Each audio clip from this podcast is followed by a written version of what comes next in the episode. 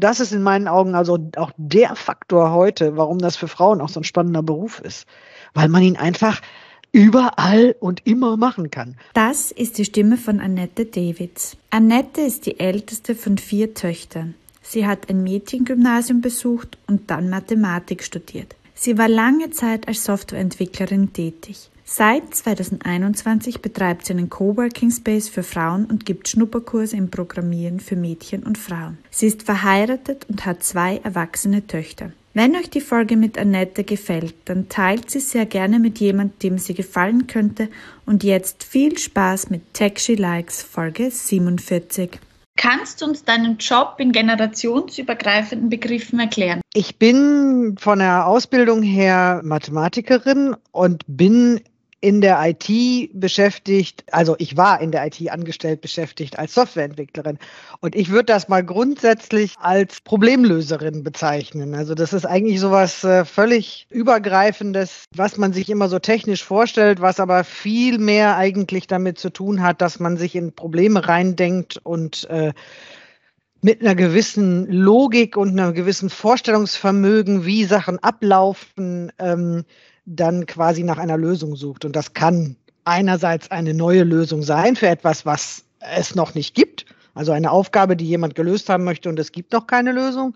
Oder es kann auch sein, dass jemand ein Problem hat an einer Stelle und man einfach seine Vorstellungsvermögen dafür braucht, was könnte hier gerade schieflaufen. Mal ganz losgelöst von Programmiersprachen und allem anderen ist das, glaube ich, eigentlich die Essenz dessen, was man so in der Softwareentwicklung macht. Wie gibt es das, dass du dich für Mathematik entschieden hast, obwohl das so ein Fach ist, das der Großteil der Menschen nicht mag. Es ist äh, wirklich lustig, weil wenn man es vielleicht mal so ganz von meiner Kindheit her betrachtet, hätte man es vielleicht gar nicht so vermutet. Ich habe vielleicht so ein paar typische Kriterien. Ich bin die älteste Tochter von vier Mädchen und mein Vater ist Ingenieur. Also ich sag mal so grundsätzlich bin ich vielleicht so da prädestiniert an der Stelle zumindest in irgendwelche technischen Fußstapfen zu treten. Zumindest habe ich das aus vielen Gesprächen mit anderen erfahren, dass das oft so ist. Aber ich bin eigentlich in Mathe gar nicht so doll gestartet. Es kam zu irgendeinem späteren Zeitpunkt. Tatsächlich hatte ich dann auch eine Mathelehrerin zu dem Zeitpunkt und ich hatte einen großen Vorteil. Ich war auf einer Mädchenschule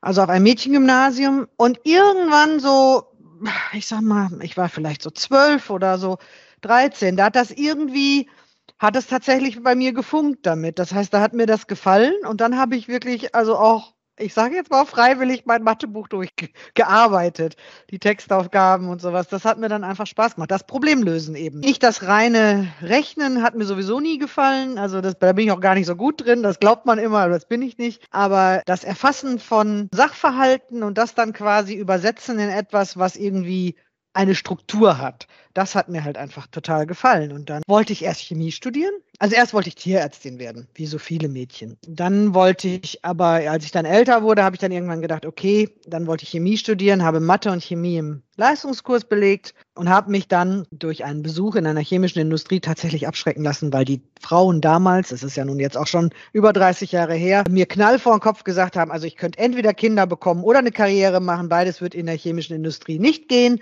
und ich sollte mich mal entscheiden. Und da war ich 17 und da habe ich gesagt, ich kann mich nicht mit 17 entscheiden, was ich möchte. Also lasse ich die Finger von diesem Studium. So bin ich dann quasi zum Mathestudium gekommen und auch zur Ermutigung aller, die heute studieren, völlig ohne Zielvorstellung, was ich damit nachher arbeiten würde. Ich habe es nur studiert, weil es mir Spaß gemacht hat. Am Ende des Studiums bin ich dann tatsächlich dann erst auf die äh, IT gekommen. Ich finde es sehr spannend, dass du gesagt hast, dass du in einem Mädchengymnasium warst. Ich kann mich erinnern, dass ich meinen einen Forschungsbericht gelesen habe, wo es auch darum ging, was machen Abgängerinnen von Mädchenschulen und dass das Ergebnis davon war, dass die viel eher in den naturwissenschaftlichen, technischen Bereich gehen, als es von klassischen Schulen der Fall ist.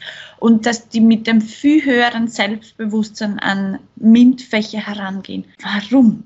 Eine Erfahrung, die ich, äh, sage ich mal, äh, einfach, glaube ich, daraus schließe, dass das Alter, ich habe es ja gerade gesagt, das Alter, wo es eigentlich anfängt, in der Mathematik spannend zu werden in der Schule und das Alter, wo die Physik und die Chemie, sage ich mal, dazukommen, das ist so frühe Mittelstufe. Das ist so ne, der Übergang, vielleicht so siebtes Schuljahr, würde ich mal so sagen ungefähr. Das ist gleichzeitig aber in dem im Pubertätsverhalten, glaube ich, echt auch eine Phase, wo man, wo es teilweise so ist, dass die Mädchen und die Jungen sich also auch gruppenorientiert verhalten. Das heißt, man und häufig ist es dann so, wenn die Sachen in gemischten Gruppen, ich sag mal, auch eher so, ich sag mal, jungsgerecht präsentiert werden. Ich will gar nicht sagen, dass Mädchen es nicht interessiert, aber aber es wird dann häufig so äh, in, in, in Lego-Technik-Richtungen oder sowas von vorne herein so postuliert und dann gehen die Jungs alle einen Schritt nach vorne und dann gehen die Mädchen, glaube ich, einen Schritt zurück. Ich glaube, dass das so ein, so, ein, so ein gruppendynamischer Effekt an der Stelle ist. Und dann manifestiert sich auf einmal auch die Vorstellung, dass man das gar nicht so gut könnte.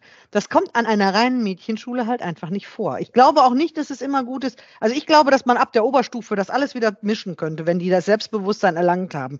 Aber diese für das Selbstbewusstsein so kritische Phase, der Findung, so in der, in der Vorpubertät oder Pubertät, ich glaube, dass da so Weichen gestellt werden und dass da das Trennen manchmal von Vorteil ist. Und ich glaube auch umgekehrt für die Jungs wäre das auch so. Ich glaube, dass das ganze Thema, ich sag mal, von Literatur, Kunst, Gedichte oder sowas, was ganz schnell dann ähm, als uncool abgetan wird. Ich glaube, dass auch vielen Jungs an der Stelle das Leben schwer gemacht wird. Hat natürlich auch Nachteile, klar. Viele sagen, wie kann man das Kind da hinschicken? Aber ich äh, persönlich, meine eigene, meine Töchter sind auch beide auf eine Mädchenschule gegangen, sind tatsächlich jetzt nicht Naturwissenschaftlerinnen geworden, aber ähm, sie sind mit dem Bewusstsein, mit einem hohen Selbstbewusstsein, dass sie sich das auswählen können, was sie wollen, sind sie zur Schule gegangen und haben, haben auch keinerlei äh, Mobbings oder solche, solche Gruppendynamiken erfahren müssen. Sie hätten genauso gut jetzt Mathematik, Physik oder was machen können. Es ist halt BWL und Psychologie geworden. Aber es ist ganz einfach, es ist frei, ne? Ich gehe davon aus, du hattest in dieser Mädchenschule trotzdem auch bunt gemischte Lehrende, sei es jetzt Männer und Frauen gemischt. Gab da irgendwie blöde Sprüche anmachen von männlichen Lehrenden gegenüber den Mädchen auch? Also hast du das erlebt in der Mädchenschule? Nein. Ähm, ich habe tatsächlich, was ich, was ich erlebt habe, ist, und das ist natürlich auch sowas, das ist ja wahrscheinlich an gemischten Schulen genauso. Natürlich gibt es Lehrer, die umschwärmt werden, sage ich mal, oder sowas. Das, das gab es natürlich klar, das gab es dann da auch. Aber was spannend war, war eigentlich, dass ich eher das Gefühl hatte, gerade bei den mathematischen Fächern hatte ich das Gefühl, die Lehrer haben eher versucht, etwas rauszuholen, etwas rauszukitzeln. Also es war eher so ein leicht ähm, also nicht anmachen, sondern eher ein leicht ähm, äh, ähm, anregendes äh, Verhalten. So, ähm, ich persönlich ähm, bin ja sowieso am leistungsstärksten, wenn man mir sagt, das geht nicht oder das kannst du nicht. Dann werde ich richtig bissig, sage ich jetzt mal. Und das hat natürlich, das hat dazu geführt, dass wenn ein Lehrer gesagt hat, so kann man das nicht lösen, dass ich dann gesagt habe, doch, da finde ich einen Weg, das geht. Konkurrenz mit sich selbst, nicht mit den Jungs. Wenn mir wer sagt, das geht nicht, das kannst du nicht, dann muss sie das Gegenteil beweisen. Woher kommt es bei dir? Ich weiß es nicht. Vielleicht, ähm, das ist vielleicht tatsächlich was. Also wie gesagt, einerseits haben das die, hat das der ein oder andere Lehrer provoziert, aber ich glaube, das lag auch schon vorher in mir. Ich glaube, dass das ein bisschen bei mir in der Familie ein Familienzug ist. Also das ist, äh, äh, ich habe durchaus das Gefühl, dass äh, meine eine Tochter das auch abgekriegt hat und äh, ich habe mich immer sehr stark an der Stelle mit meinem Vater, der ja eben Techniker war, sehr stark gerieben und äh, ich glaube, dass das ein Charakterzug eher ist. Wir haben das gemeinsam. Ich habe zwei Schwestern, eine weniger als du, aber ich bin auch die Älteste. Was hat es mit dir gemacht? Wir, wir sind schon verschieden auch von den, von den Neigungen her und auch von den Charakteren her. Das hat in der Kindheit dazu geführt, dass also ich sag mal schon, wir schon mal gezankt haben. Es gab immer wieder irgendwelche Zweierallianzen oder sowas, aber wir haben uns dann irgendwann im Erwachsenenalter haben wir uns wirklich immer gut verstanden. Ich weiß nicht, ob es was anders mit mir gemacht hätte, wenn ich Brüder gehabt hätte. Ich glaube, dass die Älteste zu sein schon ein Unterschied ist, weil man halt die Erste ist, die was macht. Aber ich war tatsächlich auch nicht unbedingt die Erste, die immer bestimmte äh, ähm, Regeln gebrochen hat oder sowas, weil wir waren sehr nah beieinander und wir hatten unterschiedliche Interessen und Hobbys. Also ich war jetzt, sage ich mal, nicht unbedingt die Erste, die bis zwei Uhr nachts auf Party musste in dem Fall, sondern das hat dann meine Schwester für mich erledigt weil ich stattdessen dann halt, äh, ja, ich habe halt äh, als, als Hobby den Reitsport, ne? Und wenn man dann viel im Pferdestall ist, dann hat man auch, äh, dann ist man da irgendwie auch anders unterwegs. Ich habe von meiner Schwester, wird mir immer vorgehalten, alles, was du machst und bei dir nicht funktioniert hat, habe ich dann nicht machen dürfen, weil du warst immer die Referenz dafür, dass das bei dir nicht funktioniert hat und dann ist man davon ausgegangen, das wird bei ihr halt auch nicht funktionieren, obwohl sie einfach ein ganz anderer Mensch ist, einen ganz anderen Charakter war. Haben deine Eltern diese unterschiedlichen Interessen wahrgenommen bei euch Kindern oder haben die da euch auch quasi, wenn bei dir das nicht funktioniert hat, funktioniert das aber deiner Schwester nicht? Also war das ein Thema? Eher andersrum, vielleicht vielleicht sogar ein bisschen problematisch. Ich, ähm, ich war in, zu Schulzeiten, ähm, also bei den, bei den Interessen war es halt so, das, das hat ja funktioniert bei mir und meine Schwestern hatten aber sowieso von vornherein ein anderes Interesse. Also meine Schwestern haben das gleiche Hobby ausgeübt wie meine Eltern, die haben Tennis gespielt. Das hat es für meine Eltern natürlich leicht gemacht und ich habe mich halt rausgehalten da. Das war dann aber auch okay. Bei der Schule war es dann häufig so, ich hatte äh, sowohl sprachliche wie auch naturwissenschaftliche Interessen, so dass das am Anfang gar nicht klar war, ob ich überhaupt in die Naturwissenschaften gehe. Das hätte auch genauso gut sein können, dass ich gesagt hätte, ich finde Sprachen gut. Und daran äh, mussten sich meine Schwestern teilweise messen lassen, was nicht gut war. Meine Mutter allerdings, muss man fairerweise sagen, hat wirklich massiv darauf geachtet. Sie hat gesagt, wenn sie vier Schulen in Reichweite gehabt hätte, hätte sie uns auf vier verschiedene Schulen geschickt. Sie hat uns vier auf zwei verschiedene Schulen geschickt, so gut es ging, immer abwechselnd, die eine, die andere. Und trotzdem ist es natürlich so, dass man dann diesem Lehrervergleich unterliegt. Und ähm, ich sage mal, die eine mag Latein, die andere nicht. Meine zweite Schwester ist in eine ganz andere Richtung gegangen, ist Sozialpädagogin. Das hat zu ganz anderen Situationen, sage ich mal, geführt, dass mein, äh, mein Vater als Techniker nicht unbedingt am Anfang äh, verstanden hat, dass das auch ein gleichwertiges Studium ist, dass das genauso gut ist und genauso schlecht wie Technik. Also das war dann vielleicht eher so in diese Richtung, aber dass irgendetwas nicht funktioniert hätte und deswegen die andere das nicht gedurft hätte, da kann ich mich tatsächlich nicht dran erinnern, dass wir das hatten. Bei uns war es halt auch so, wie du das Beispiel schreibst, bei der Schule, weil ich bin zum Beispiel in die Handelsakademie gegangen, das war halt mit damals ähm, zweite Versuchsklasse mit Informationstechnologie und Informationsmanagement ich wollte ja ursprünglich ins Gymnasium gehen, aber das war halt für meine Eltern überhaupt kein Thema, weil sie halt wollten, dass ich eine berufsausbildende Schule mache.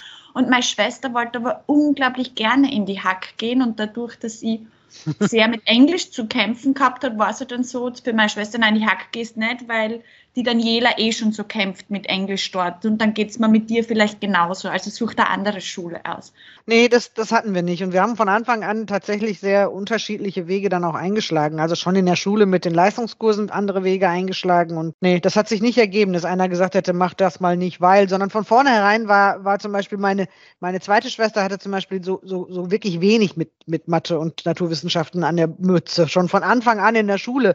Und das war dann eher so ein abgrenzendes. Das war dann so, nee, nee, das, nur weil Annette das macht, muss ich das nicht können. Und dann war das Thema auch schon durch. Also es war eher andersrum. Das ist auch bis heute noch so. Wir ergänzen uns eher. Wir holen uns den Ratschlag der anderen äh, da, wo wir ihn äh, am besten bekommen innerhalb dieser vier Schwestern. Bekommst du ihn manchmal auch, auch wenn du ihn nicht willst? Eigentlich selten. Also eigentlich ist es eher tatsächlich so lange, bis jemand um Rat fragt, ist es eher nur ein immer ein motivierendes Bestärken der jeweiligen anderen.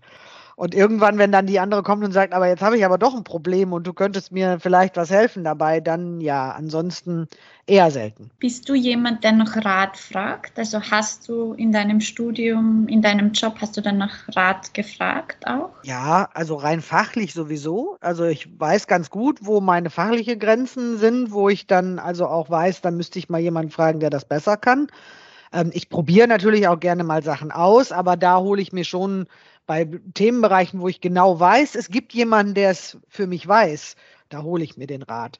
Ähm, persönlich, äh, ja, ist der Kreis natürlich relativ klein, aber klar, ne, natürlich im, im, im engsten Freundes- und Familienkreis, äh, ja. Wie war das dann auch für dich im Studium, im Mathematikstudium? Hat das dein Vater dann auch unterstützt und wie ging es dir da dann auch mit den Professoren, Professorinnen? Wie war das da für dich? Das war total neutral, das muss man tatsächlich sagen. Also ich habe hab ja studiert in den 80ern. Ne? Also ich habe von 1984 bis 1990 in Münster studiert und ähm, wir waren zu dem Zeitpunkt, äh, wir haben ja das äh, Diplom, es war ja damals noch kein Bachelor, es war ja damals noch ein Diplom.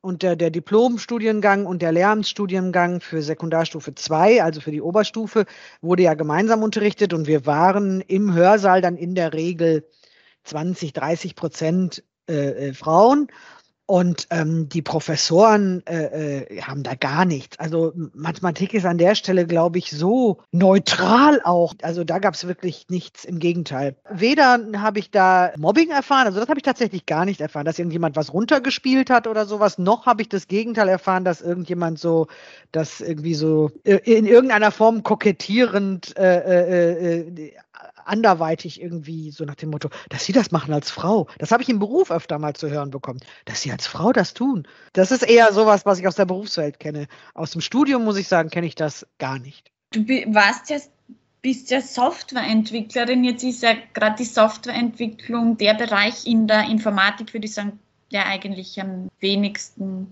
mit Frauen besetzt ist. Warum bist, hast du dann diesen Weg der Softwareentwicklerin eingeschlagen und wie, wie läuft es? Wie ging es dir damit? Ähm, auch eben mit der Eigenschaft, dass, dass, du da die einzige Frau bist. Also in allererster Linie war es am Anfang ein bisschen ähm, zufällig oder ein Ausschlussverfahren. Also es gab halt ja noch keine Informatik als reinen Studiengang. Und ich glaube auch nicht, dass ich sie gewählt hätte. Ich habe aufgrund dessen, was ich ja vorhin erzählt habe, ich habe Mathematik gewählt mit Nebenfach Chemie, weil ich eigentlich Chemie studieren wollte damals.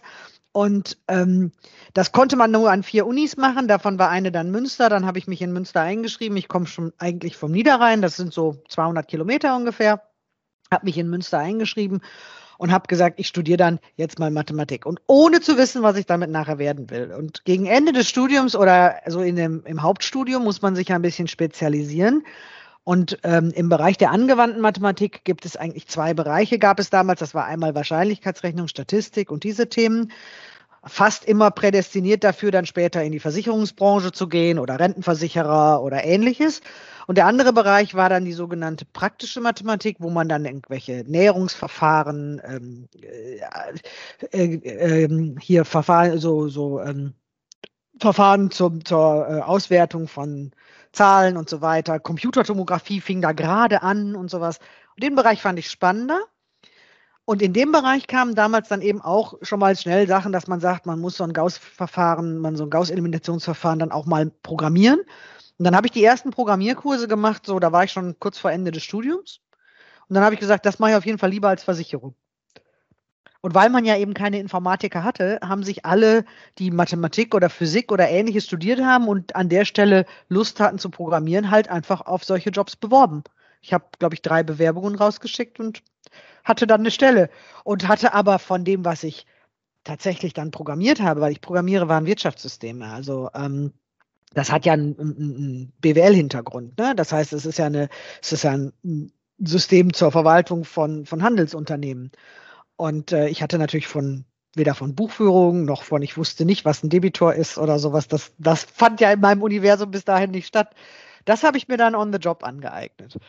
Das, äh, mein erster Chef hat mir dann quasi in meiner Probezeit so ein Grundlagen der Betriebswirtschaftsbuch über den Tisch geschoben und hat gesagt, das könnte ich ja mal lesen. Warst du quasi bei den Anfängen auch dabei? Ähm, wenn du dir jetzt auch die Entwicklung anschaust von der Softwareentwicklung, Entwicklung, von dem, was passiert ist, ähm, wie Programme heute geschrieben werden, wie sie aufgebaut sind, wie das Internet funktioniert, wie ein Computer funktioniert. Was kannst du da jetzt auch weitergeben an die jüngeren Generationen? Zwei Dinge. Also das eine ist, dass ich ähm, natürlich diese Wurzeln quasi nicht verloren habe. Also letztendlich ähm, bei allem, was ich gesehen habe, alle Sprachen, egal wie, irgendwann am Ende ist es irgendwo, sind es die Grundregeln. Ne? Man, es ist ein If oder eine Schleife oder irgendwas und äh, man hat es entweder äh, schön und übersichtlich und ästhetisch gut programmiert und jemand anders kann es lesen oder man hat es eben nicht getan. Das gab es schon vor 30 Jahren und das wird es auch heute noch so sein.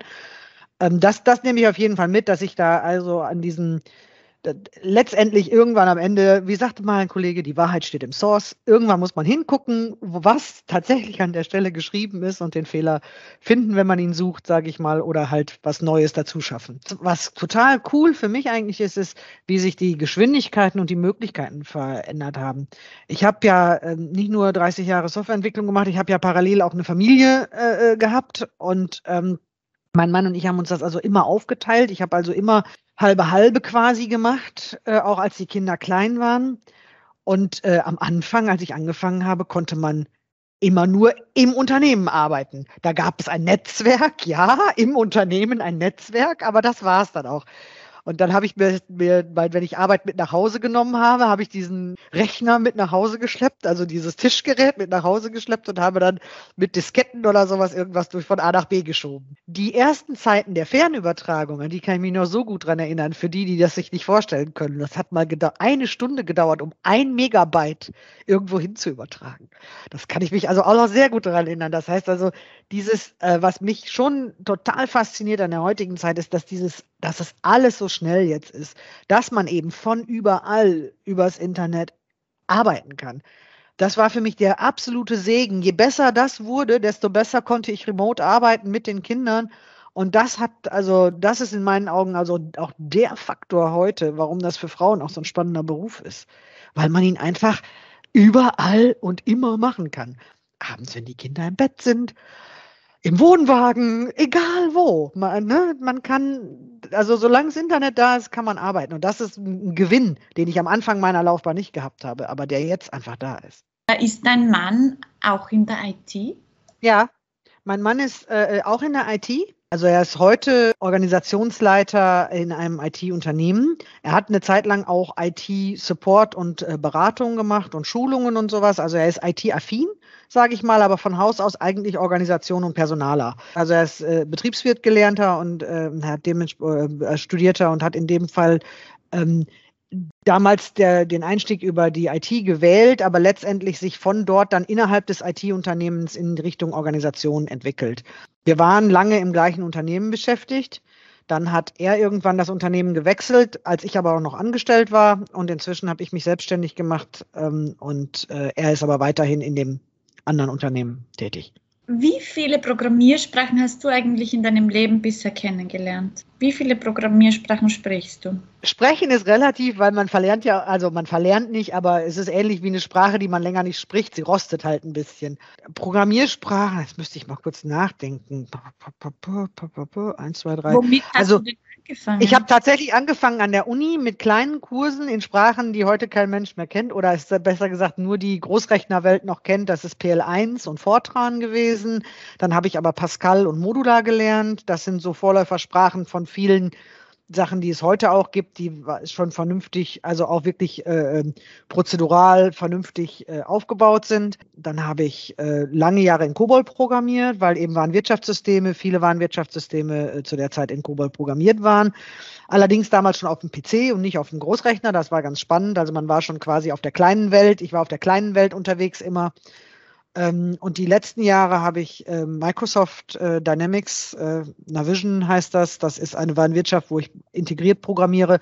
Die habe ich die letzten 20 Jahre gemacht. Aktuell habe ich mich mit Python beschäftigt, habe ich angefangen Python zu lernen, weil ich einfach auch mal was Neues nochmal machen wollte und ein bisschen in Data Science reingucken. Ja, weiß ich nicht. Ich würde jetzt mal so sagen, so sechs, acht, zehn Sprachen. Basic habe ich natürlich auch mal gemacht vor ewigen Zeiten.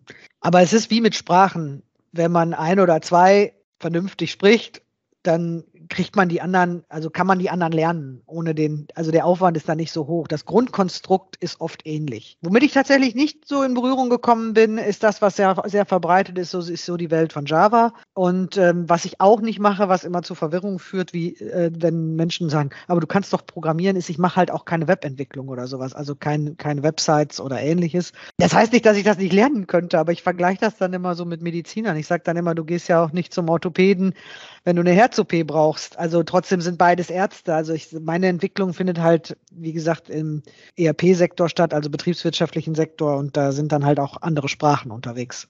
Frontend-Entwicklung war für dich auch nie ein Thema, oder? Ich habe ja Systeme entwickelt, die on-prem sind. Also das sind ja keine, keine Webentwicklungen in dem Sinne. Das heißt, ich habe Front- und Backend immer programmiert. Also sowohl ich sag mal, die Eingabemasken und die, und die Ausgaben äh, auf dem Bildschirm, die habe ich genauso programmiert wie die dahinterliegenden äh, Abläufe, die dann keiner sieht. Also das, was man traditionell als Backend bezeichnen würde. Also das ist ja in solchen integrierten Systemen trennt man das ja oft nicht ganz so scharf. Hat sich das jetzt heute verändert, dass man das trennt, also dass schon auch die Usability, die Benutzeroberfläche, das Frontend ähm, einen anderen Wert auch hat, als es früher war? Weil ich weiß auch, also als ich Informatik studiert habe, war das immer eine Riesendiskussion, ähm, warum kümmerst du dich um das Frontend von dem Warenwirtschaftssystem, das interessiert keinen Menschen Hauptsache, das, äh, was im Hintergrund passiert, das funktioniert. Also hast du da das Gefühl, dass sich das auch verändert, auch bei diesen Systemen? Ja, also sagen wir es mal so. Es ist ja letztendlich so, äh, ob der Entwickler tatsächlich selber ein gutes Gespür dafür hat, äh, was am Frontend gut ist. Das kann man, äh, das, das liegt dem einen vielleicht mehr als dem anderen von sich aus. Aber was natürlich ist, ist in so großen Firmen ist es ja so, dass die Aufgaben ja verteilt sind. Das heißt, man entwickelt ja nicht alleine direkt mit dem Kunden in der Regel, sondern dazwischen sitzt ein Produktmanager, der die Vorgaben äh, mitbestimmt. Und in der Regel hat man dann auch jemanden, der sich tatsächlich um die Usability kümmert und im Zweifelsfall dem Entwickler dann auch sagt, so, so hätte ich es gern oder so ist es nicht so gut. Also äh, manche Entwickler, wie gesagt, haben vielleicht von sich aus schon diese, ähm, diese Sachen im Blick, aber äh, in der Regel gibt es dafür dann im Zweifelsfall im Unternehmen jemand anders, der das dann auch macht. Jetzt gibt es ja einen sehr großen Trend, sage ich mal, ähm, viel bewegen dahin, wir müssen Programmieren in den Schulen unterrichten, die Kinder müssen lernen, wie man programmiert. Ähm, andere sagen, na, Programmieren ist gar nicht so wichtig, man muss den Kindern näher bringen, wie überhaupt der Computer funktioniert, wie das Internet funktioniert, ob sie da programmieren oder nicht, ist nebensächlich und wichtiger, wie sie sich durchs Web sicher bewegen oder wie sie sich durchs Internet sicher bewegen. Wo stehst du da? Also, durchs Internet sicher bewegen, check. Finde ich auch, ist wichtig, dass sie das lernen. Das hat ja nun mal gar nichts mit, äh, ob man da entwickelt oder programmiert oder was auch immer. Ich, ich, ich persönlich stehe schon da, dass ich glaube, dass es tatsächlich ganz gut ist, wenn sie mal coden. Weniger, weil ich glaube, dass sie hinterher alle Programmierer werden sollen, sondern eher, um ein Gefühl dafür zu haben, wie diese Logik so aufgebaut ist. Und ähm, deswegen bin ich ein großer Fan davon und biete das jetzt ja auch selber an, dass man so mit, mit so Mitteln wie Scratch oder mit so kleinen Python-Programmchen oder sowas oder mit solchen, äh, es gibt hier AndMe und was weiß ich, es gibt ja Entwicklungsumgebungen, die geschaffen sind dafür, mit Kindern schon zu beginnen. Ich glaube, dass das relativ wichtig ist. Ob man wirklich wissen muss, wie ein Computer funktioniert, ich sage es ganz ehrlich, das weiß ich nicht. Muss der Koch wissen, wie der Backofen funktioniert, außer dass er ihn bedienen können sollte? Muss er ihn reparieren können? Muss er wirklich wissen, wie im Innenleben die Heizschlange beheizt wird? Ich glaube, dass bei Interesse, ja, wenn jemand da so äh, hardwareaffin tickt, ist das okay. Ähm, ich persönlich bin tatsächlich auch nicht so eine technische Programmiererin im Sinne von, das ist das, was ich vorhin sagte mit den Grenzen. Meine Grenzen hören schon irgendwo da auf, wo es tatsächlich in die äh, äh fiese Technik geht, sage ich mal. Das ist, das, das finde ich ich finde nicht, dass das Frauen nicht können müssen, nur meins ist es nicht so sehr, sondern meins ist halt eher, ich komme halt von der Mathematik, meins ist halt eher die komplexe Logik, die Übersetzung sozusagen zwischen dem Menschen, der was möchte, und dem Computer, der es dann macht. Aber deswegen höre ich an einer gewissen Stelle am, am Rechner dann auch auf zu sagen, also das, das muss ich jetzt nicht mehr können. Also ich habe keinen Druckertreiber selber geschrieben, sage ich mal, andere wohl. Kann man schreiben, ist okay, aber ich habe mich, äh, ich beschäftige mich eher mit, mit den Problemen weiter am menschlichen Ende der Kette. Das heißt, wenn ich dich jetzt frage, wie funktioniert so ein Computer? Wie kann ich eben Anweisungen dem Computer geben, dass er sie versteht? Was passiert da im Hintergrund? Wie hat es überhaupt angefangen? Wie ist es jetzt? Bekomme ich da von dir darauf eine Antwort? Ja, die, die ist weiter vorne, ist die sehr genau und weiter hinten wird die dann ungenauer. Natürlich, sage ich mal so, der Standardspruch, alles ist Nullen und Einsen. Und ja, ich kann in Binär und in Hex Zahlen umwandeln, das kann ich. Und natürlich weiß ich, dass 0 und 1 nichts anderes ist als Strom und nicht Strom. Also so viel Physik auch. Aber ähm, ich bin tatsächlich jetzt nicht so, ich habe mir jetzt was bestellt, weil ich es gerne verstehen möchte. Es gibt ein Spielzeug, hätte ich fast gesagt, wo du tatsächlich mechanisch einen kleinen Computer simulieren kannst. Das habe ich mir jetzt bestellt, weil ich das für mich spannend finde und dann gegebenenfalls auch weitergeben möchte. Aber bis jetzt würde ich eher sagen, wenn ich sage, wie kann ich dem Computer Anweisungen geben, würde ich natürlich auf der Seite anfangen, wo ich die Programmiersprachen habe und wo ich dann mich darauf verlasse, dass es den entsprechenden Compiler oder die entsprechende Umgebung schon gibt. Und innerhalb dieser Umgebung, also ich würde dann, wie gesagt, mit Scratch anfangen und sagen, so, das ist das, was man so an Logik braucht. Und jetzt bauen wir mal was und dann tut der Computer das dahinter. Natürlich wissend, dass das nur deswegen geht, weil jemand dahinter Scratch geschrieben hat und weil dahinter noch jemand eine Runtime geschrieben hat, die da ein Betriebssystem geschrieben hat. Das weiß ich. Aber ich kann es dir nicht äh, auseinandernehmen. Also ich unterrichte auch Informatik und da finde ich es für mich auch sehr schwierig, das den Kindern zu erklären, weil sie nicht verstehen, wie kann jemand diese Entwicklungsumgebung geschrieben haben, wie kann jemand das Betriebssystem geschrieben haben. Und das hat mir sehr interessiert, ähm, wie du das eben auch siehst und welchen Zugang du da hast und wie du das jemandem erklären würdest, was du dazu sagen würdest auch. Ich suche noch auch weiterhin durchaus nach Möglichkeiten, das irgendwie sowohl für mich als auch für, für Kinder vielleicht auch noch aufzubereiten. Also zum Beispiel habe ich mir schon ähm, auch mal überlegt, man könnte mit dieser Calliope zum Beispiel, ne, das kennst du ja wahrscheinlich, oder ähm, äh, auch mit dem Raspberry Pi. Also es gibt ja Möglichkeiten, äh, äh, äh hardware-technisch, sage ich mal, reduzierter zu arbeiten. Also mit etwas, was wirklich dann so eher in Richtung Elektronik auch geht. Also wo man so ein bisschen tatsächlich binärer unterwegs ist. Ähm, ist jetzt, wie gesagt, nicht so meine Heimatdisziplin, würde ich, finde ich auch interessant, äh, will ich auch gerne, also ich möchte ganz gerne da auch auf Dauer was, was aufbauen, dass man da auch was Verständnis weckt. Aber ähm, es gibt natürlich auch heute Menschen, so damals gab es die oder auch heute welche, die als allererstes das Ding auseinandernehmen und einen Computer zusammenbauen, also die tatsächlich eher die Hardware auch verstehen wollen. Äh, ich persönlich bin da genügsam. Ich bin da, wie gesagt, bei diesem Koch- und dem Backofenmodell. Also ich sage da, ich bin genügsam gewisse Basis meines Rechners und da ist nicht nur die Hardware, sondern auch noch das Betriebssystem mit inkludiert, müssen für mich grundsätzlich erstmal funktionieren. Und äh, meine, meine Kreativität beginnt eigentlich in, äh, tatsächlich dann auf der Ebene dessen, wo ich dann wirklich äh, Programmlogik mache, die dann mit den Gegebenheiten operiert. Ich glaube, dass es auch viele vielleicht äh, gerade bei den Mädchen oder sowas abschreckt, wenn sie glauben, man müsste das auch alles wissen. Ist ja nicht so. Also das, es findet einfach auf so vielen Ebenen statt. Heutzutage gibt es ganz viele Berufe in der IT, wo man nicht mal coden muss. Also gar nicht, ne? Oft. Und ein Coding-Verständnis aber gut ist, auch für die, die mit den Entwicklern sprechen. Weil das, das ist, glaube ich, oft eine Stelle, an der Frauen auch unheimlich gut sein können, in diesem Vermittlungs- und Übersetzungsprozess, in diesem Prozesse und, und Lösungen, wie gesagt. Ich bin, bin da absolut überzeugt, dass da viele Frauen gar nicht wissen, wie viele Fähigkeiten sie da haben eigentlich und abgeschreckt sind davon, dass sie denken, sie müssten ein Betriebssystem programmieren können. Und man kann durchaus auf einer höheren Ebene innerhalb der IT äh, einen sehr wertvollen IT-Job leisten. Definitiv, ja. Du hast es eh schon selbst angesprochen, es gibt einen großen Unterschied zwischen Hardware- und Softwareentwicklung und ich meine, es gibt da Programmierer, die können den Computer nicht einschalten, jetzt mal überspitzt gesagt. Wie ist es auch für dich, dadurch, dass du Softwareentwicklerin bist, in der IT tätig warst? Warst du dann für deine Familie auch so immer diejenige, die angerufen wurde, wenn eben beim Computer was nicht funktioniert hat? Ja und nein. Ähm, mein Vater hat sich äh, noch äh, sehr viel mit Computern beschäftigt, nachdem er selber in, in, äh, eigentlich nicht, nicht von Computern her kam oder sowas, hat er sich aber in seiner Freizeit und später in seiner Rente vor allem da sehr viel mit beschäftigt. Aber meistens also in den seltensten Fällen hat er, hat er mich dazu äh, konsultiert. Das, das war tatsächlich nicht der Fall. Also wo ich dann schon konsultiert wurde, werde, ist tatsächlich eher bei so allgemeinen Themen, wenn es dann plötzlich darum geht, dass irgendwie, wie man sich verhalten soll in bestimmten Fällen oder sowas, wenn es um Bedrohungen, Hacker, äh, äh, sowas, da wird schon mal gefragt oder gesprochen.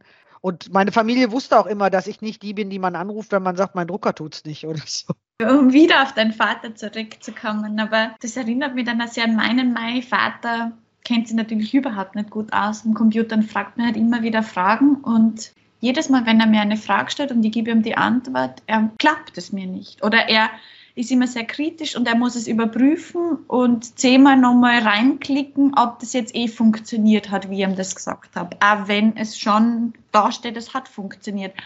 Hast du das auch mit deinem Vater gehabt, jetzt gerade auch in deiner Rolle? Ja, wir, wir äh, haben unterschiedliche Auffassungen davon. Es ist natürlich, äh, es ist auch, es ist auch, glaube ich, einfach auch ein Generationending. Ne? Also mein Vater ist natürlich jetzt 86 Jahre alt. Er möchte viele Dinge zum Beispiel, also er ist sehr sensibel mit seinen Daten. Er möchte also nirgendwo äh, im Internet Spuren hinterlassen. Er möchte, äh, er macht auch kein Online-Banking oder ähnliches und äh, ist dann immer sehr kritisch gegenüber dem, wenn ich dann sage, wenn du es so und so und so machst, ist es aber in Ordnung.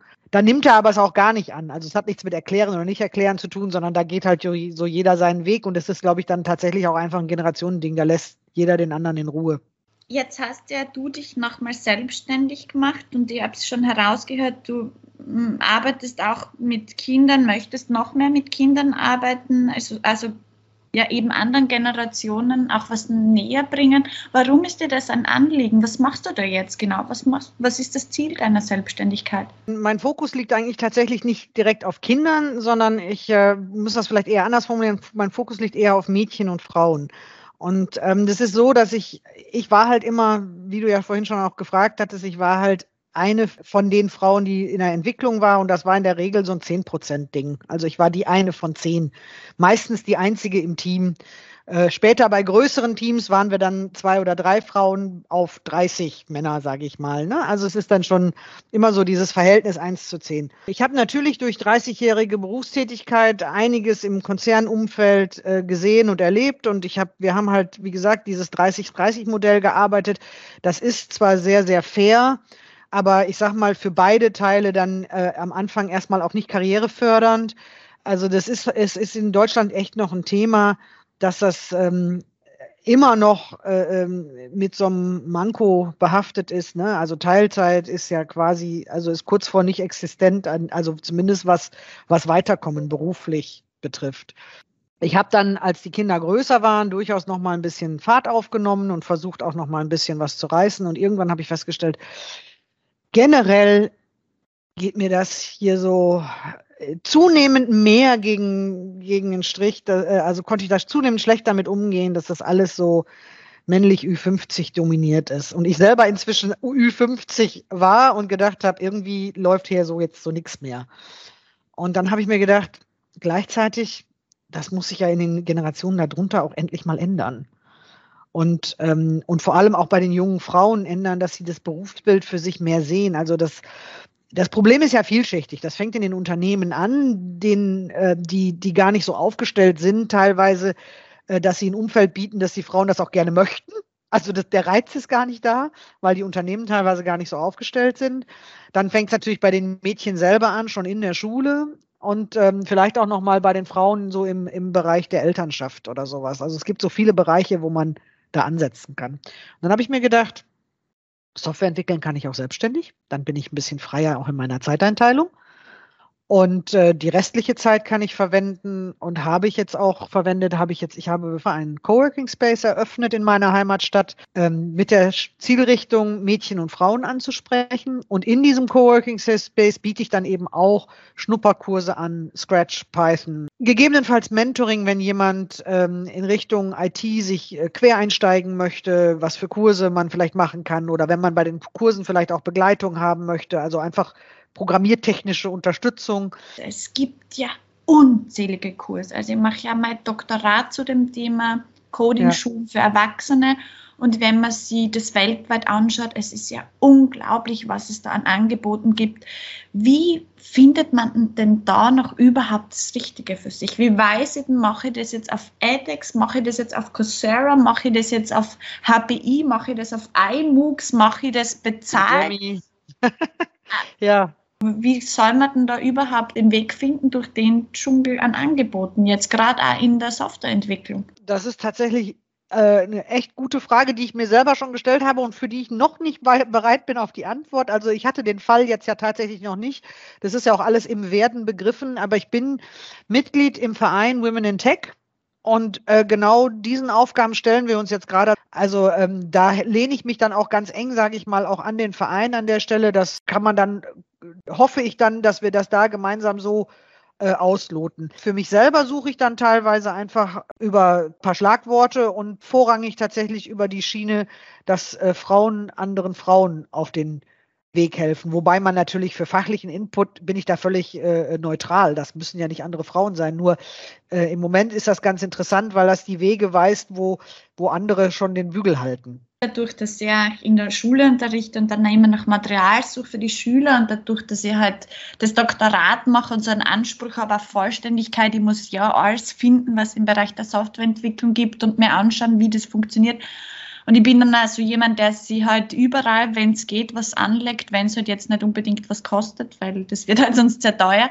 Und ja. schaue, dass ich das selbst durchschaue oder durchgehe, um zu schauen, okay, kann das was, kann das nichts. Aber das ist halt bei der Menge an Angeboten und bei der Menge an steigenden kostenpflichtigen Angeboten halt ähm, auch sehr schwierig. Im Moment würde ich natürlich dazu raten oder würde ich vielen sagen, steig doch erstmal ins Coding ein, fang mal mit Scratch oder Python an, ob dir das von der Logik her gefällt und dann würde ich bei Python tatsächlich auch in die Richtung gehen und sagen, vielleicht erstmal ein bisschen Visualisierung der Daten und wenn jemand Interesse hat, in die Statistik und in die Dinge tiefer einzusteigen, dann vielleicht in die Richtung Data Science zu gehen. Alternativ kann man natürlich immer auch sagen, von den Neigungen herkommen. Ne? Interessiert sich jemand, der von außen kommt, was hat denn der für einen anderen Background? Hat er einen ohnehin schon kaufmännischen Background, dann würde sich natürlich anbieten, vielleicht ein bisschen in Richtung Warenwirtschaft zu machen. Hat jemand einen Bankhintergrund oder hat jemand einen ganz anderen Hintergrund? Davon würde ich dann ausgehend versuchen, die Kurse zu finden da irgendwie so Lernwege aufzuzeigen, Pfade aufzuzeigen, das ähm, wäre schon mal ganz gut. Ich bin, äh, habe im Unterricht mit den Schülern, verwende eben Byten. Also wir machen das auch mit Basis eines MOOCs und ähm, das finde ich zum Beispiel eine irrsinnig tolle Plattform, eine deutsche Plattform auch, OpenHBI und der Byten-Kurs dort Einführung in Byten finde ich, also den finde ich großartig. Ähm, ja. Auch für die Schülerinnen und Schüler anzufangen, auch mit der Entwicklung. Also man muss nichts installieren, man kann gleich mit dieser Umgebung arbeiten, die sie da in dem Kurs haben. Also und ausprobieren, sie das bewerten zu lassen. Also das finde ich schon einen ja. sehr seichten, niederschwelligen Einstieg. Man muss sie halt fast selbst durchmachen oder halt jemanden kennen, der es dann durchgemacht hat, dass man halt auf diese Dinge dann halt einfach auch kommt. Deswegen auch der Coworking Space, weil ich durchaus den Reiz bieten möchte, wenn sich zwei zusammentun und wollen dann gemeinsam lernen, dann bietet sich das einfach an, dass man sich auf so einem, so einem Space dann trifft, um das zu machen. Ne? So wie ich öffne den ja auch für Lerngruppen von Schülerinnen zum Beispiel oder ähnliches und Studentinnen. Die, es, ist, es geht mir darum, dass man das gemeinsame Arbeiten und das sich nicht alleingelassen fühlen vor einem Remote-Lehrgang. Also das möchte ich ja, dass das nicht passiert. Deswegen, also ich stelle mich jetzt nicht hier hin und unterrichte hier selber stundenlang Programmierung, sondern ich arbeite auch hier in dem Space und programmiere hier selber. Aber ich denke einfach, dass es wie in einem Teambüro ist. Wenn man halt zusammen sitzt, dann kann man halt auf den einen oder anderen auch nochmal zugehen und sagen, du, ich habe da ein Problem. Und äh, das, das zu fördern, äh, ist mir so ein Anliegen. Ne? Und dann können natürlich solche Online-Kurse, können gegebenenfalls dann auch sich mehrere zusammentun und sowas tun. Jetzt hast du ja schon vorher erwähnt, du hast zwei Töchter. Bist du eigentlich enttäuscht, dass die beide, du, du hast es vorhin gesagt, dass die beide keinen technischen Weg eingeschlagen haben? Nein ich bin nicht enttäuscht, um Gottes Willen. Ich habe denn mit der gleichen Freiheit wie, wie gesagt, meine Schwester ist ja auch keine Technikerin geworden, die eine nicht, die andere ist Chemieingenieurin, das ist alles das, äh, äh, die vierte ist Gärtnerin. Also das ist gar keine Frage für mich. Das ist einfach die, ähm, die hatten die Wahl, auch in ihrer Leistungs, in ihren Leistungskursen und ähm, haben sich da selber orientiert. Was ich im Umkehrschluss eher lustig finde, ist, dass sie während ihres Studiums, was grundsätzlich nicht technisch ist, natürlich an Dingen vorbeikommen, äh, also meine eine Tochter hat, wie gesagt, Betriebswirtschaft studiert und Nachhaltigkeitsmanagement gemacht und hat dann da in, in einem Jupyter Notebook mit Python die ein komplettes Wohngebiet berechnet, so dass sie dann quasi so enge Berührpunkte haben zu dem, was ich mache. Und meine andere Tochter, die Psychologie macht, kam dann an und musste in, in, in R irgendwelche statistischen äh, Auswertungen machen. Und äh, letztendlich ist auch das Programmieren. Das heißt, als es dann nicht lief, hat sie mich gefragt und ich banal wie es ist, äh, habe irgendwo ein Semikolon entdeckt, was fehlte oder so. Also so wirklich so ganz banal. Und da, merkt man dann einfach, dass die Kreise sich dann irgendwann hinterher doch wieder schließen. Also sie wachsen nicht ganz ohne dieses Verständnis auf und sie, sie nutzen es da, wo sie es brauchen. Und ich bin überhaupt nicht enttäuscht, dass sie nicht von sich aus in diese Richtung gegangen sind. Was passiert, wenn die Frauen gar nicht in diese Richtung gehen wollen? Wenn diese Initiativen, die alle passieren, die ja schon seit einigen Jahren passieren, ist einfach nur gerade sehr viel, das passiert. Und Bewegung, die halt natürlich auch von den Unternehmen gefördert wird, weil sie halt einfach das Personal brauchen. Was passiert, wenn man es nicht schafft, die Frauen da reinzuholen? Ich sehe da so, so zwei Sachen. Zum einen finde ich dann halt einfach schade, weil ich, wie gesagt, glaube, dass das eine Möglichkeit ist zu mehr, ganz krass gesagt, zur Verhinderung von Frauenarmut später. Also es ist schon ein Faktor, es ist ein Job, den man in, in flexibelster Weise machen kann und der gut bezahlt wird. Das heißt, es ist eigentlich ein idealer Job, um sich auch abzusichern, sollten die familiären Verhältnisse mal nicht die sein, die man gerne hätte. Sprich, alleinerziehend getrennt, äh, das volle Programm. Deswegen fände ich das halt einfach schade. Dass, das würde dann schon passieren, dass das leider nicht besser wird. Und ich glaube, dass das ein Weg ist. Das ist eine Sache. Das andere ist, dass ich für die KI als solches es wichtig finde. Ich habe mich ein bisschen mit Women in AI beschäftigt und es ist halt wichtig, die Frauen sind ja eben auch, wenn sie teilhaben an den künstlichen Intelligenzen und auch an den Entwicklungen der, der KIs, dann sorgt das natürlich auch dafür, dass es äh, weniger Bias gibt, also weniger äh, äh vordefinierte Vorurteile und Probleme. Und wir wissen ja alle, es gibt ja diese berühmten Beispiele, was Google am Anfang nicht konnte in der Bildersuche oder warum Alexa bestimmte Wörter nicht kannte. Weil das Training der KIs, wenn das natürlich äh, von einem äh, Großteil äh, weißer Männer gemacht wird, sage ich mal, dann fallen eben andere Sachen aus dem Raster. Und das finde ich, deswegen finde ich es wichtig, dass Frauen sich dort auch einbringen, um diese äh, Diversität dort auch reinzubekommen. Das ist noch sowas, weil das würde dann eben auch äh, zu einem gewissen Grad passieren. Es ist ein Bewusstsein da. Also ich sage jetzt nicht nur, weil es jetzt keine Frauen da drin gibt, ist das alles total Käse. Natürlich ist auch ein Bewusstsein da, dass man das äh, gezielt äh, beachten muss. Aber ich glaube, es wäre einfach insgesamt besser, wenn es von vornherein diverser wäre. Hätte es für dich etwas verändert in deiner vergangenen Arbeitslaufbahn, wenn es diverser gewesen wäre? Hätte es was leichter gemacht? Ja, ich, ich glaube, in manch, manchmal schon. Also in meinen jungen Jahren habe ich ähm, schon relativ lange immer gesagt, ich kann damit gut umgehen, aber man braucht auch manchmal schon recht dickes Fell.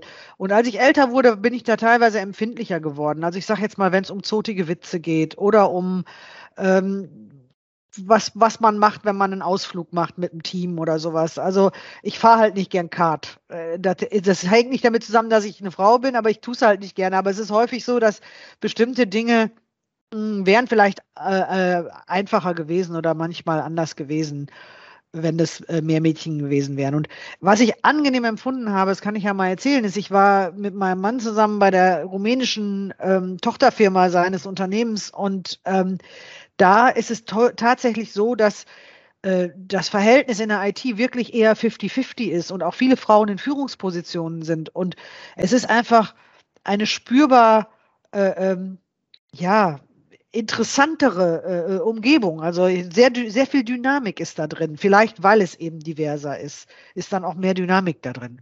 Warum sind eine der treibenden Kräfte Frauen aus dem Marketing? Ist dir das auch schon aufgefallen? Vor allem was das Thema Frauen in den Technologie, Frauen in den MINT-Bereich zu bringen, Frauen in die IT zu bringen. Ist, ist mir tatsächlich noch nicht so aufgefallen. Äh, mir ist eigentlich immer aufgefallen, dass wenn es um Frauen in Führungspositionen geht, es ja häufig so ist, dass die, ähm, wenn man sich die Boards so anguckt, ich habe mir das eine Zeit lang mal gemacht, um, um auch mal ähm, das so ein bisschen das Gefühl dafür zu bekommen, dann guckt man sich von verschiedenen IT-Unternehmen mal so die Executive Boards an und dann sieht man so, ähm, die Unterschiede, sage ich mal, ob das tatsächlich ein diverses Board ist, was so einigermaßen paritätisch ist, also ich sage gar nicht 50-50, aber einigermaßen gemischt ist, oder ob es tatsächlich so ist, dass traditionell Marketing und Personal weiblich besetzt sind und der Rest männlich, wo ich dann immer schon sage, ja, das ist, ich, ich achte diese Berufe genauso, aber es ist für mich dann so typisch, so, ne, das ist so typisch Frau. Ähm, und ähm, deswegen äh, mir ist noch nicht aufgefallen, dass aus der Richtung quasi der Wind kommt äh, für mehr Frauen in Tech-Berufen, weil vielleicht damit sie nicht mehr die einzigen sind im Board. Vielleicht deshalb oder so. Ich weiß es nicht. Das ist auch was, was mir aufgefallen ist, so wie dir, also mit den Führungskräften. Aber mir ist auch aufgefallen, dass doch ein, eine treibende Kraft eben auch Frauen aus dem Marketing sind. Und ich habe mich auch gefragt, warum. Beziehungsweise Frauen aus businessorientierten Positionen wie ja, Tech Sales oder digitales Marketing, Business Operations Management, Customer Success und so weiter. Und da habe ich mir halt die Frage gestellt, warum treiben das gerade diese Frauen so stark voran, jetzt Frauen in die Technik zu bringen, obwohl sie selbst gar nie so tief in der Technik drinnen sind, wie halt jetzt vielleicht du als Softwareentwicklerin ja, ich könnte mir vorstellen, ähnlich wie bei den Führungskräften, was ich gerade gesagt habe, damit sie dann nicht mehr so alleine sind, kann ich mir schon vorstellen, dass es manchmal das habe ich ja nun auch oft genug erlebt oder sowas, dass es schon so ist, dass ähm, man auch mal in seinem Umfeld gerne äh, ähm, nochmal eine andere Sicht hätte oder sowas. Vielleicht ist es auch so, dass Sie halt gerade, wenn Sie Tech-Sales machen oder sowas, vermissen Sie vielleicht auch oft jemanden, äh, äh, ne, mehr Diversität in Ihrem technischen Umfeld, sagen wir es mal so. Und äh, dass sie deswegen vielleicht treiben und sagen, hey, das wäre doch cool, wenn da, und sie sehen natürlich direkt, wenn sie mit dem Bereich der Entwicklung zusammenarbeiten, selbst wenn sie selber keinen Tech-Beruf haben und sie arbeiten damit zusammen, dann sehen sie natürlich auch den gravierenden Mangel. Und sie sehen vermutlich auch die Möglichkeiten, die da sind, ähm, die nicht ergriffen werden. Und äh, das ist vielleicht dann so eine Art, so ein, so ein Insiderblick, ohne selber drin zu sein, ist das ja eine Art Insiderblick, der dann sagt, so hier, das wäre doch was, wenn du da Lust drauf hast. Ich müsste jetzt wahrscheinlich auch eine Frau fragen in diesem Bereich und ähm, warum sie dann auch gar nicht selbst tiefer hineingeht. Hast du eine Vermutung dafür, warum man eben dann vielleicht auch nicht tiefer hineingeht, so wie du in, eben als Softwareentwickler arbeitet, als Netzwerktechnikerin arbeitet zum Beispiel? Ich glaube, es ist ein Mangel an Selbstbewusstsein. Und ich glaube, dass das wirklich auch so was ist, was halt, was man halt eben auch über Jahre aufbaut. Also äh, das schlägt in der Schule teilweise irgendwo um. Ich habe das schon von anderen gehört, dass Kinder plötzlich sagen, ich kann das eigentlich gar nicht und dabei können sie es. Ähm, hab's, es ist, es ist auch so, es ist gesellschaftlich ja auch sehr, wie soll ich sagen, anerkannt, äh, es nicht zu wollen oder zu können. Ne? Also Mathe doof zu finden, da findet man immer drei, die einem applaudieren. Also ist ja überhaupt kein Problem. Während hingegen, als ich so mit 18 gesagt habe, ich studiere Mathe, da musste ich schon aufpassen, dass es nicht Leute gab, die einen Schritt zurückgegangen sind und mich von oben bis unten einmal gemustert haben, ob das denn wohl sein könnte. Ähm, es ist, es ist, hat was mit der gesellschaftlichen Akzeptanz vielleicht auch zu tun. Es ist sehr gut akzeptiert, das nicht so, nicht da so nicht so tief einzusteigen. Aber es dreht sich natürlich auch ein bisschen. Also die, die dieses, äh, ähm, dieses Alienhafte, habe ich schon gef das Gefühl, geht weg. Und ähm, äh, es ist eher so, dass es dann in so eine Art äh, Respekt umschlägt, den ich völlig ungerechtfertigt finde. Also es ist ja letztendlich auch nur äh, eine Neigung, die man zu einem Beruf gemacht hat. Ähm, und viele so wie viele nicht nach ihren künstlerischen Neigungen suchen, suchen viele, viele vielleicht auch nicht nach ihren naturwissenschaftlichen, technischen Neigungen und stellen vielleicht in was sie in der Jugend verpasst haben zu entdecken, äh, später nicht mehr in Frage. Vielen lieben Dank. Ich danke dir natürlich auch für dieses äh, Interview. Es hat mir total viel Spaß gemacht. Äh, es ist einfach ein Thema, was mich im Moment bewegt und was in mein Leben auch wieder sehr viel Dynamik gebracht hat, was mich also ne, beruflich nochmal auf den Kopf gestellt hat. Und ähm, ja, das, es macht so viel Spaß im Zuge dieser Entwicklung eben auch so viele Menschen kennenzulernen und mit denen, so wie dir, jetzt in Austausch zu treten. Äh, egal, ob das die Vereine sind oder die Kurse, die ich mache, die äh, virtuellen Konferenzen, an denen ich teilgenommen habe. Es ist einfach wirklich wunderbar, wie, wie viele tolle Frauen man da auch trifft. Ich fand es auch cool. Ich habe gerade noch, das war witzig, Viertelstunde bevor wir gesprochen haben, habe ich auf LinkedIn einen Post gesehen von jemandem, die zum Thema Vereinbarkeit nochmal was geschrieben hat und das habe ich gerade noch mal, auch nochmal unterstrichen. Ich kann das gar nicht, ich habe gar nicht, kann das gar nicht oft genug betonen. Ich habe das mit der Günschem, die ja die Vorsitzende vom, von Women in Tech auch ist, auch nochmal besprochen. Es ist eigentlich so ein Wahnsinnshebel ähm, gegen, gegen die äh, Abhängigkeit von Frauen, äh, speziell, wie gesagt, auch dann, wenn es vielleicht familiär nicht so läuft oder so. Es ist so ein Hebel, wenn man einen Beruf hat, so wie du ja auch schon sagtest. Ich kann mir nicht vorstellen, dass ich nicht räumlich und zeitlich unabhängig meine Arbeit machen kann und gleichzeitig meine Kinder. Und es ist eben, es ist einfach, das sind, das sind die Möglichkeiten, die einem die, die, die digitalisierte Welt bietet. Und speziell im Bereich, wenn man dann tatsächlich in den Bereich der Informatik oder der Softwareentwicklung geht, dann eben halt auch, auch noch ein äh, äh gut bezahlter Bereich dabei ist. Ne? Also natürlich gibt es auch viele Bereiche, äh, natürlich kann ich auch mit dem Computer, ich sag mal, einfach nur einen Shop betreiben, in Anführungsstrichen. Äh, ähm, aber mit, mit Softwareentwicklung kann ich halt tatsächlich wirklich äh, ein echt gutes Leben verdienen, äh, was sich also auch unabhängig dann macht, was man, was einen unabhängig macht von, von allem. Und, und das finde ich so ein hohes Gut. Und ich sehe das häufig bei den jungen Frauen, dass noch nicht so wahrgenommen wird, dass, wie wichtig das vielleicht irgendwann mal sein könnte, so 20 Jahre später. Wünsche mir das so, dass es mehr Frauen annehmen und mehr Frauen für sich entdecken. Und auch die, die dann vielleicht äh, aufgrund von Corona oder von Elternzeit jetzt sagen, vielleicht schwenke ich noch mal da rein. Ne? Nur Mut reinschwenken, kein Problem. Das, was man an Vorwissen aus einem anderen Beruf mitgebracht hat, ist nie vergebens. Ich sage mir, es gibt immer irgendetwas, wo man das vielleicht sogar gut kombinieren kann. Also mit dem Umfeld, was man vorher gehabt hat und neu erworbenen IT-Kenntnissen könnte es sein, dass man genau die Person ist, die dann in irgendeinem Kontext genau das, die wertvolle Arbeit leisten kann, die dann auch gebraucht wird. Und das, das, äh, das zu versuchen, kann ich nur ermutigen.